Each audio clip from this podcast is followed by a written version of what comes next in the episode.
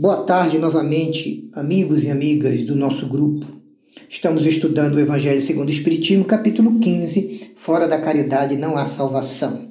Vamos para o item 2 do capítulo, a parábola do bom samaritano, narrada por Jesus em Lucas, capítulo 10, versículos 25 a 37, que diz assim: Levantando-se, disse-lhe um doutor da lei para o tentar: Mestre, o que eu preciso fazer para ganhar a vida eterna? Respondeu Jesus: O que é que está escrito na lei? O que é que lês nela? E ele disse: Amarás o Senhor teu Deus de todo o teu coração, de toda a tua alma, com todas as tuas forças e de todo o teu espírito. E amarás a teu próximo como a ti mesmo. Disse-lhe Jesus: Respondeste muito bem. Faze isso e viverás. Mas o homem, não contente com esta lição e querendo parecer que era um justo, perguntou a Jesus: E quem é o meu próximo? Jesus, tomando a palavra, conta a parábola do bom samaritano. Um homem que descia de Jerusalém para Jericó caiu em poder de ladrões que o despojaram, cobriram de ferimentos e se foram, deixando-o semi-morto à beira da estrada. Acontece que em seguida passou um sacerdote, descendo pelo mesmo caminho, viu o homem ferido, mas voltou o rosto e passou adiante. Logo depois passou um levita que também veio àquele lugar e, tendo observado o ferido, passou igualmente adiante. Mas um samaritano que viajava, chegando ao lugar onde jazia aquele homem e tendo-o visto, foi tocado de profunda compaixão. Aproximou-se dele, deitou-lhe óleo e vinho nas feridas e as pensou. Depois, pondo no seu cavalo, levou-o a uma hospedaria e cuidou dele. No dia seguinte, tirou dois denários e os deu ao hospedeiro, dizendo: Trata muito bem deste homem, e tudo o que gastares a mais eu te pagarei quando voltar por esta estrada. Qual desses três te parece ter sido próximo daquele que caíra em poder dos ladrões? perguntou Jesus. E o doutor da lei respondeu: Aquele que usou de misericórdia para com ele. Então disse Jesus: Vai e faze tu o mesmo. Lucas 10, 25 a 37. Essa parábola é o ensino mais completo e a lição mais conceitual e objetiva sobre a verdadeira caridade desinteressada que já foi ministrada em toda a história do mundo. Jesus conta uma história simples da vida prática, fácil de entender porém profunda e completa, sobre a maneira do ser humano auxiliar o seu semelhante, sem nenhum outro interesse que não os do bem e da caridade. Jesus, conhecendo a condição intelectual daquele doutor da lei, afirma que a resposta à sua pergunta estava dentro dele mesmo, no cabedal de seus conhecimentos. Foi por isso que Jesus lhe disse a frase: Respondestes muito bem, faze isso e viverás. Essa afirmação nos é útil a todos, porque um grande número de nós vivemos a pedir orientação dos espíritos quanto à melhor maneira de agir na terra, mas a resposta está em nós mesmos, que temos medo de responsabilidades, de serviços e de compromissos no bem. Se já fomos banhados pela fé espírita e beneficiados por seus princípios redentores, façamos tudo aquilo que já aprendemos com o Evangelho de Jesus. Se analisarmos a parábola por partes e por tipos de atitudes, vamos ter grande facilidade em entender o que Jesus pretendeu revelar e ensinar ao contar essa história maravilhosa. Primeiro, vamos esclarecer que as relações dos judeus com os samaritanos eram de preconceito, intolerância máxima e ódio racial, étnico, religioso e cultural. O doutor da lei foi a Jesus justamente para saber o que ele precisava fazer para conquistar a vida eterna, isto é, a pureza do seu espírito.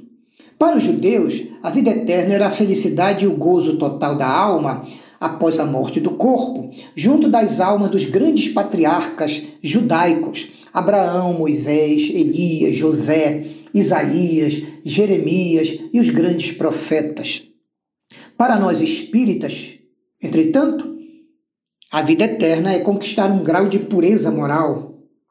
e de iluminação espiritual, que nos deu o direito de vivermos nas colônias espirituais e nos mundos dos espíritos superiores.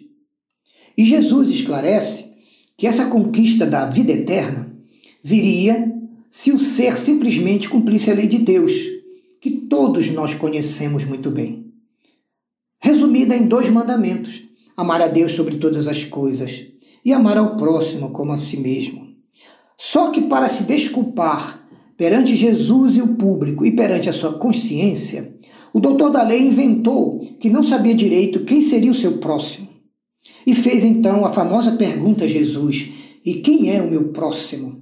Ora, o próximo é sempre a pessoa que se encontra mais perto de nós, é a criatura que se avizinha de nossos passos. E como a lei divina recomenda que amemos o próximo como a nós mesmos, preparemos-nos para ajudar a qualquer um. Se sofre um familiar ou um parente, auxiliemos com a nossa cooperação ativa. Se temos um superior, um superior em conflitos, exercitemos o respeito e a boa vontade. Se qualquer um nos procura, atendamos com bondade. Diante do próximo que se apresenta, lembremos todos que renascemos na terra sempre para aprender e para auxiliar. O homem que é atacado, espoliado e agredido brutalmente é um judeu de raça e de fé. Ele fica semi-morto caído à beira da estrada. O primeiro a passar é um sacerdote judeu.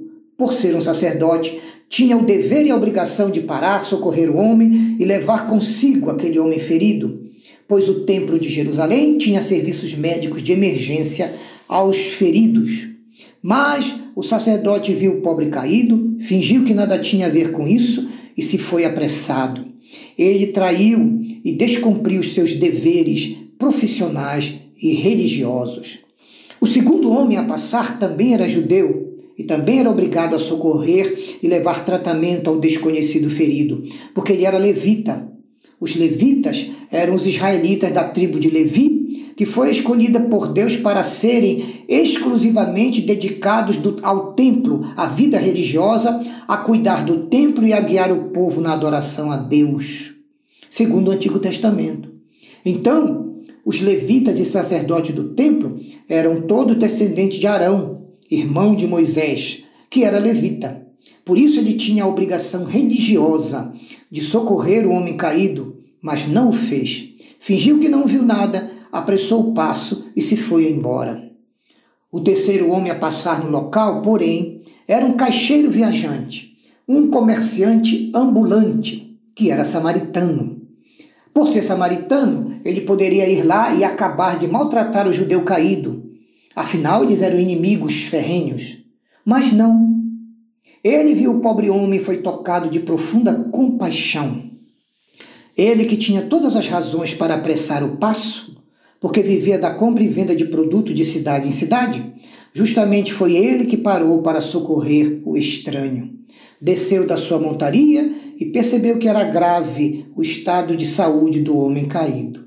Era urgente tomar as primeiras providências estancar o sangramento, limpar as feridas, anestesiar com óleo e vinho as dores, apertar com panos as feridas abertas, dar um pouco de vinho para beber, para aliviar o sofrimento. Ele fez tudo isso e colocou o homem em sua montaria e foi andando puxando seu cavalo e levando o homem até uma estalagem, onde se hospedou e alugou um quarto duplo para ele e para o estranho que permanecia desacordado. Durante toda a noite, ele velou ao lado do doente e cuidou dele, porque ele gemia de vez em quando em função das dores dos ferimentos. No amanhecer do outro dia, como ele precisava seguir viagem, deixou dinheiro com o dono do hotel para continuar o tratamento das feridas do desconhecido, propondo que se algo passasse das despesas, ele pagaria ao dono na volta de Jerusalém. E Jesus concluiu com uma pergunta óbvia: qual dos três foi de verdade o próximo daquele que houvera caído nas mãos dos assaltantes? O sacerdote e o levita, que eram judeus, mas nada fizeram?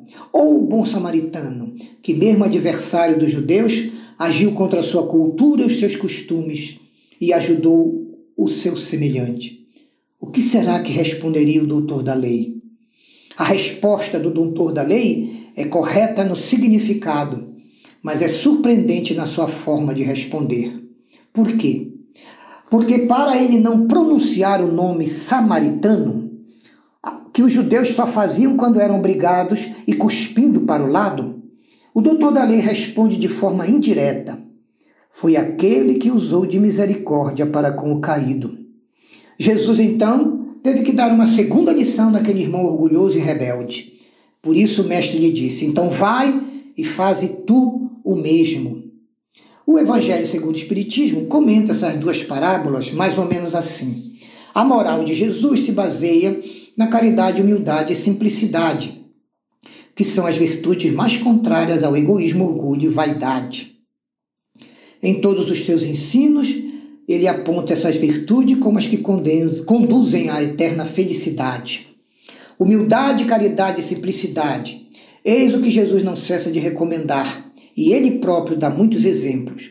Orgulho, egoísmo e vaidade. Eis o que Jesus não se cansa de combater.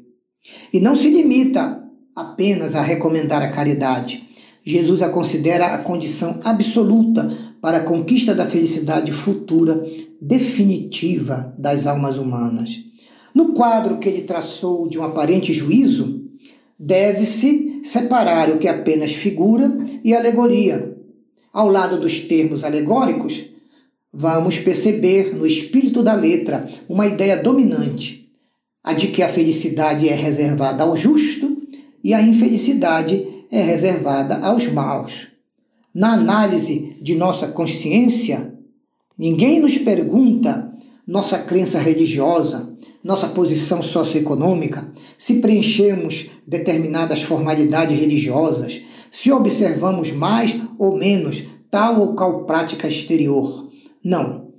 Quando desencarnados e examinando nossas consciências, nos é perguntado se praticamos a caridade, se nos melhoramos por esforço pessoal a cada dia.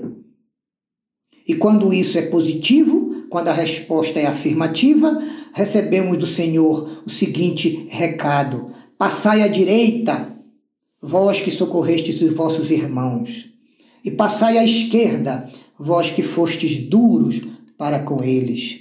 Jesus então coloca o samaritano, considerado herético, mas que pratica o amor ao próximo, muito acima dos sacerdotes ortodoxos que faltaram com a caridade, traíram seus deveres e obrigações e as suas próprias convicções religiosas.